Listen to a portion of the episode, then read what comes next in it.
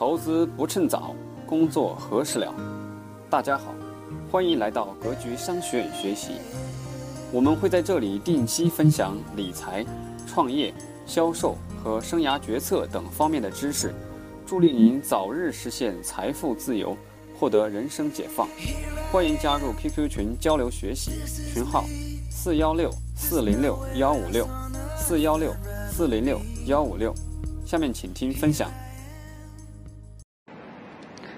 OK，前面讲了自己 做的那个 BP，然后有一些 demo 啊、数据啊，包括自己掌握好自己的融资节奏啊，这些东西武器都准备好之后，下面就是邂逅天使。那这里面呃，从天使找项目，刚才也讲了，天使找项目会有它的一些一一些渠道。介绍也好，参加会也好，或者通过这种一些呃投资服务第三方的投资服务机构也好，那从项目方去找天使，其实也是有一些渠道的。那目前我这边可能也是归纳了呃几个大的方面嘛。第一个就是通过你的关系，这个可能会更靠谱一些，就是你认识的朋友、认识的同事，或者说你认识曾经被某些投资机构或天使投资人投资过的企业的一些创始人，或者说企业里的一些朋友，然后你通过他的介绍去跟你的投资人去去去去接触去交流。那这种通过关系，呃呃接触上的一些投资人，坦白说，可能你获得的这种呃交流时间可能会比较充裕一些，然后就可能在你。你们交流之前就已经有一个隐形的信任关系，或者说有一些隐形的关系在里面了。那那这种层面接触到的呃这种投资人朋友呃有可能在你的交流过程里面会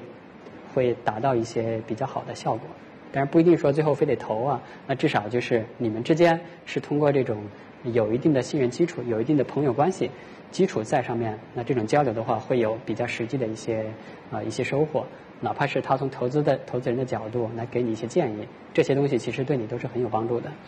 那第二个就是所谓线上的渠道，呃，其实就是互联网的渠道。那这里面呃，通过发邮件呀，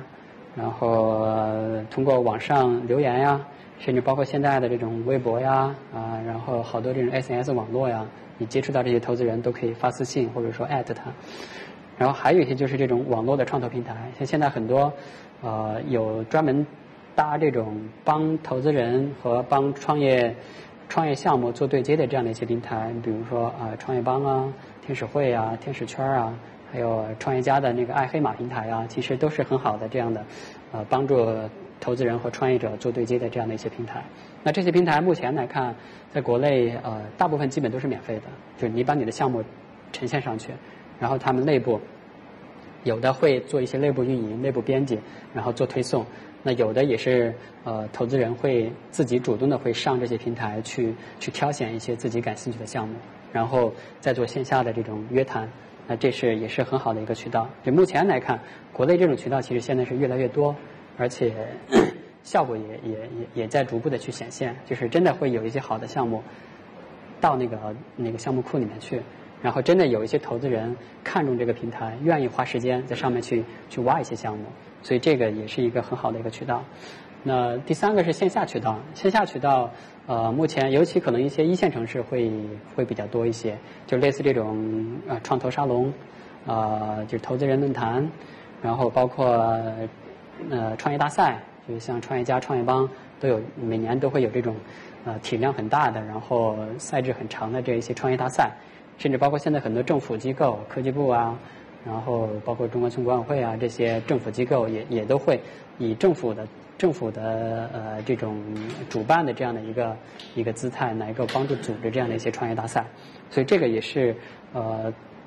融资项目能够很好的曝光自己，能够很好的去呃找到投资人的一个渠道。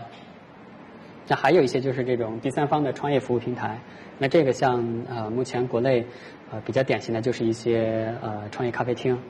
像车库啊，呃，东边这边的必邦咖啡啊，然后还有一些呃三 W，然后创业影院，包括上海、深圳那边都有很多这种，就是专门服务于这种创业企业和投资人的这样的一些第三方的创投服务平台。那在这个这些平台上，它会聚集一些投资人，然后聚集一些项目，但是他们的一个呃一个特点就是说可能会比较比较随意性。就是你不知道今天去了会遇见谁，然后这个里面就有有有一定的怎么讲，就是机会成本在里面。但是这些平台也是一个很好的，就是能够找到投资人，而且是跟投资人直接面对面交流的一个一个机会。然后第四个，第四个我讲叫机遇。那这个东西，呃，坦白说有点像把自己当做一个一一个销售，就是我去销售我的公司或者销售我的团队。那你可能会想到一些办法，比如说，呃，我我知道某个投资公司它的公办公室在哪儿，那我可能会。呃，看充满诚意的，会去去去他公司去找一找。但这种相对来说，这种方法会有一点有一点唐突啊，有一点不礼貌。但是你你你你你在有足够自信或者说有足够充分的前提下，也不妨可以去试一试。那我后面写了有一个叫行动轨迹，这个也是挺好玩的一个，就是前一段时间，呃，我这边也实际碰到了一个创业者，他很执着，啊，然后也是认定了某一个投资人。啊，然后就关注他的微博，然后关注他的任何信息，然后他能够追踪到这个投资人今天在哪儿，然后明天要去哪儿，可能要坐哪一趟火车，然后他就抓着这个投资人的轨迹，然后呃去制造一些机会，比如说看到这个投资人可能今天要要坐火车到杭州，OK，那我他也去买同样车次的车火车票，然后在火车上去跟投资人聊，那这个其实是呃需要机会成本挺大的一个一一个方法。但是这种方法它能体现出来，就是呃，你你在对待融资这个事情的一些态度，包括你你你在融资这个过程里面自己的一些做事方法能够体现出来。那坦白说，这种机会我觉得呃，可能成功率不是很高，而且真的是机会成本很大。那像之前有的时候会故事你会听到啊，在同同一栋办公楼里面。啊，然后那个那家公司投资公司也在那家楼里面，然后可能中午吃饭坐电梯的时候，哎碰到人家老大了，然后打个招呼，然后电梯时间讲了三十秒，结果把把这个投资搞定了。这个我觉得是是故事里听到的，有可能有，但是千万不要觉得这种事情会发生在你身上。但是这个也不妨是一个你去邂逅天使、邂逅投资人的一个方法。那其实这几种办法。呃，综合下来，就是目前整体的状况，或者说整体的一个一个实际情况呢，就是真正市面上你的项目如果好，你的团队如果好，我相信是不愁找不到投资人的，而且应该是投资人会追着你。那第二个，如果你的项目真的烂，哪怕你一天见一个，一天见十个投资人，那最后造成结果有可能就是在投资界里面一听到这个项目就头疼，就没人敢跟你聊了，就躲都躲不了了。那这个是是是一个很现实的状况，那也也有很多这种案例，因为现在我们经常讲，就是能碰到的项目大部分都是不靠谱的，但有些创业者，当然他的出发点很好，而且真的是想做一番事情，嗯，那他可能会怎么讲，很执着，然后想尽各种办法去跟投资人打交道，去去去去套近乎，或者说去说服投资人。那这个，如果你这个事情做过了，有可能会。适得其反，就真的投资圈其实是很小的。你如果把你的名声或者说把你的项目曝光太多，然后被太多人否的话，那真的整个圈子里以后一听到你的名字，人家就就可能会躲你的，就不会说再跟你聊你的东西到底怎么样。所以这个基本上就是说，一个烂的项目真的是让人躲的。然后另外就是你你在跟天使投资人呃打交道或者说想找他的过程里面，呃，我是建议呃尽量。利用你的关系，利用你的资源，或者利用你的方法，去对这个投资人做一个反向的滴滴，也就是说做一个反向的尽职调查。就是你真的要了解这个投资人，他投不投你你的项目所在的领域，或者说投不投你这个呃你这个阶段的项目，或者说他有没有投过跟你类似的项目。那这些信息你要了解之后，你可能会呃少浪费一些自己的精力。因为，呃，之前也讲过，投资人跟项目之间真的是一个双向的选择，而不是说你找着投资人，然后你就不停的巴结他，不停的讨好他，然后不停的去说服他，他就能投你，完全不是这个样子。那有可能你找错了投资人的话，对一个企业是一个灭顶之灾。所以这种案例其实也也也是非常多的。那可能 核心问题还是，呃，前期啊没有对投资人做一个尽职调查，或者说没有做投资人做深刻的了解。那有导致最后呃投资人投资失败，然后创业者对投资产生了这种很反感或者说很失望的一个情节。那基本上这个也是呃，我我给一个创业者这方面的一个一个建议，就是你要尽量去了解你要找的投资人的一些情况。那从邂逅这个角度来说，真的就是项目跟投资人的缘分，就从你相遇那一刻就开始了。你们两个将来能走多远，然后相互之间能有多少吸引力，能够多投缘，或者说相互之间能给彼此带来多少价值，就从你遇到的那一刻，其实就已经开始了。所以后面的事情，我觉得呃很多时候是顺理成章的，有一些章法，有一些技巧，把握好了，结果是顺理成章的。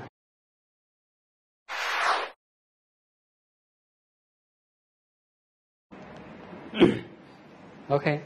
那邂逅之后，你在跟投资人呃约聊也好，或者说这种呃当面的做这种深度的交流也好，就是一个说服的过程。那这里面呃，我这里跟大家分享一个呃，这也是呃最近看到的一个呃美国很有名的一个投资人，他他讲的一个你最该展示的一个实相的品质。那其实我们之前国内也也经常会。呃，会有这样的一些报道，或者说，嗯，媒体记者采访，采访一些投资界的大佬，会会会说你最看重创业者哪些本质，或者说哪些品质？那基本上，在他罗列的这十项里面，基本上都有。OK，第一个也是刚才其实我也强调过了，诚信，这个是我觉得，呃，做生意做人都是诚信为本。那这个不用过多的去去去解释了，而且在市面上有太多这种，公司可能做到最后已经做到很大了，但是到最后还是因为诚信问题、创始人的诚信问题，或者说本身企业的这种契约精神问题，而导致企业最后呃最后倒闭也好，或者说被市场淘汰也好，这种案例太多了。因为诚信基本上是立人、立事、立业的一个根本。那第二个是激情。这个尤其对早期的呃创业企业或者是创业创业者来讲是非常重要的，因为早期相对来说从零到一，从无到有，它需要面对的困难是是最多的，需要面对的风险是最多的，需要面对的这种不确定性也是最多的。那如果你内心没有一个激情的话，没有这种支持支持你往下走、支持你克服困难的。这样的一个情绪或者说一个一个信心也好的话，是你是很难想象他最后能够创业成功的。那第三个经验，这个其实做任何事情，呃，都是需要有积累才能做，没有谁能够凭空建楼阁的。那经验其实是呃帮助你在做判断，然后做后续的运营，呃，包括你你你你在克服每遇到困难的时候，克服每一个困难点的时候，都是需要凭自己的。经验和以往的一些一些经历积累的一些资源，能够帮助你克服困难的。那这个其实，在呃刚才讲的那个 BP 里面，就是第二页讲团队那一块儿，也是需要呃重点突出的，就是要把你的过往的工作经验给它罗列出来。这个其实也是说服投资人信服你的项目，然后投资你的项目很重要的一点。第四个是知识，呃，那这个因为现在基本上。呃，各行各业吧，或者说所有的行业都是一个呃，可以说是一个充分竞争的一个行业。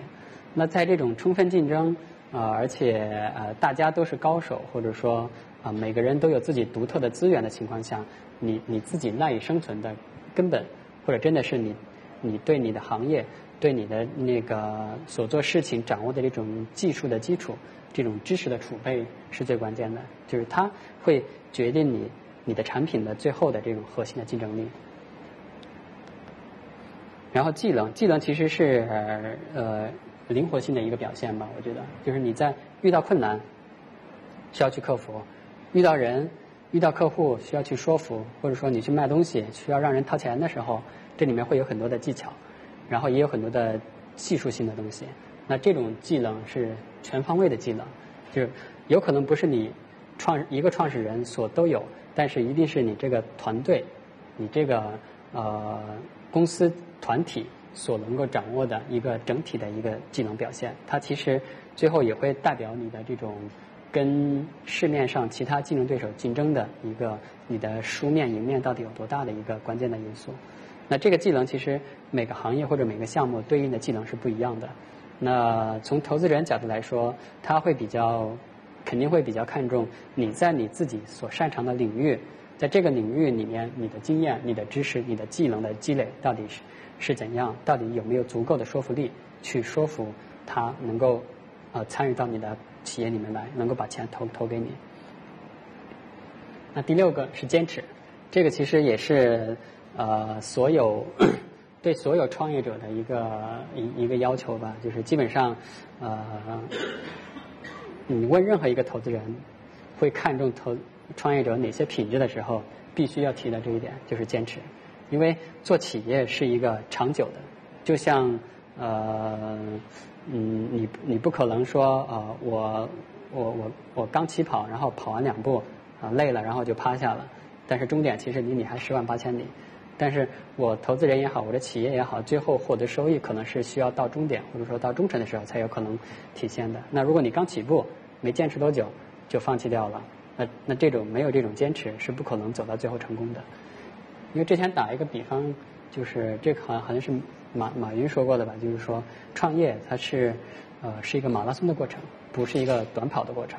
就是不要在乎你前面跑得多快，而是要看你真正能够坚持多久，你能够走到多远，这个才是做企业然后做创业最需要的一个品质。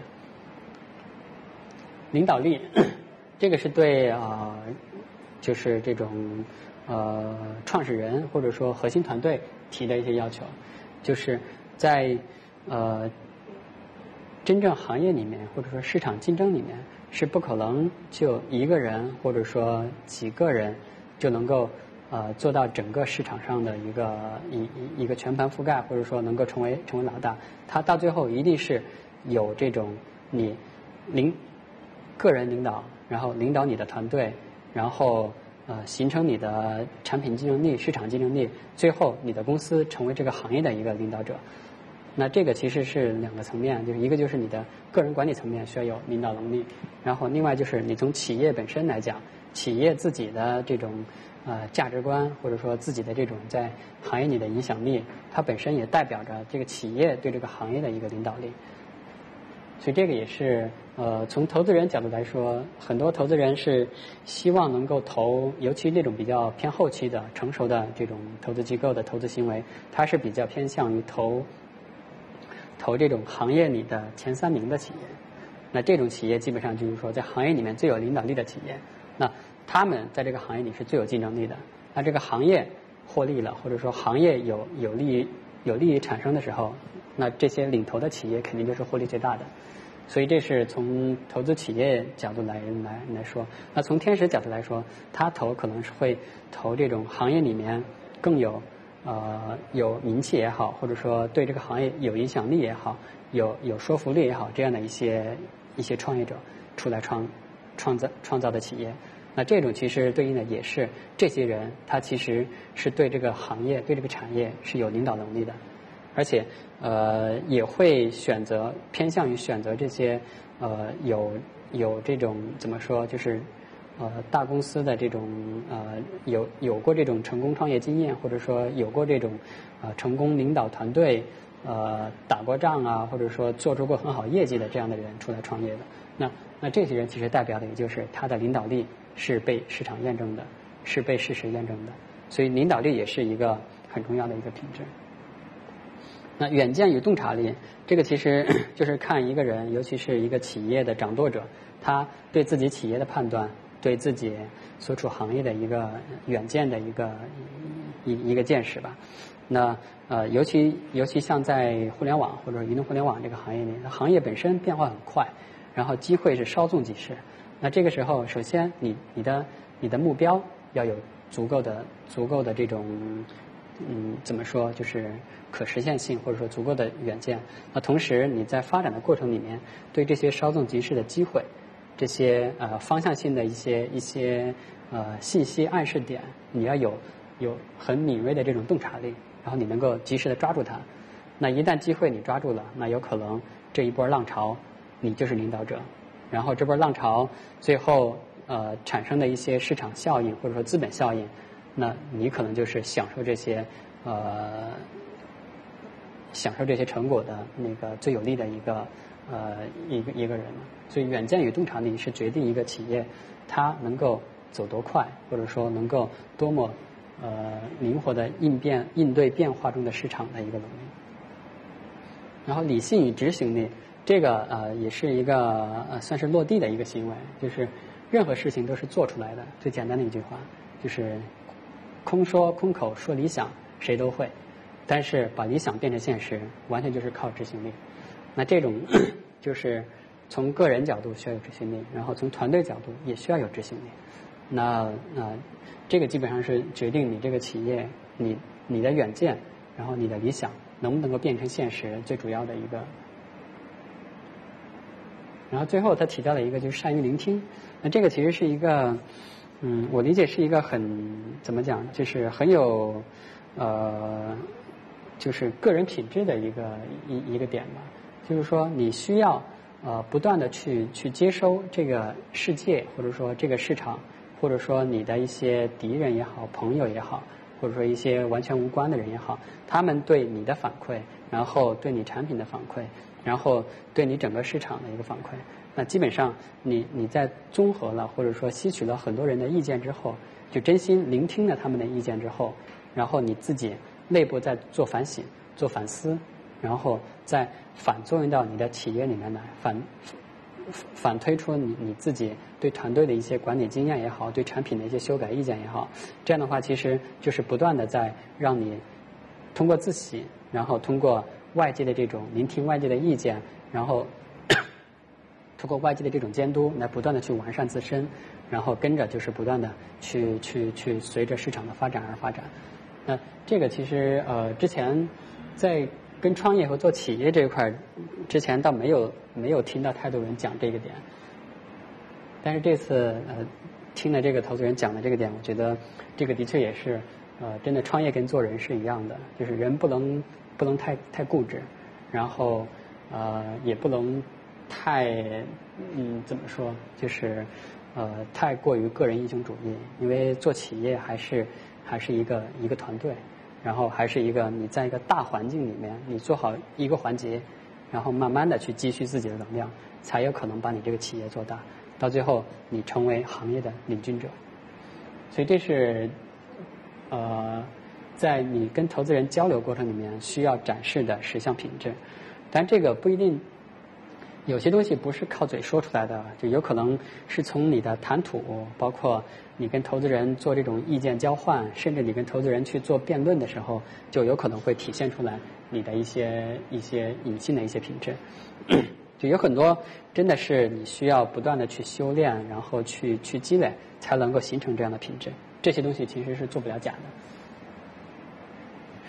然后综合下来，呃，就是目前。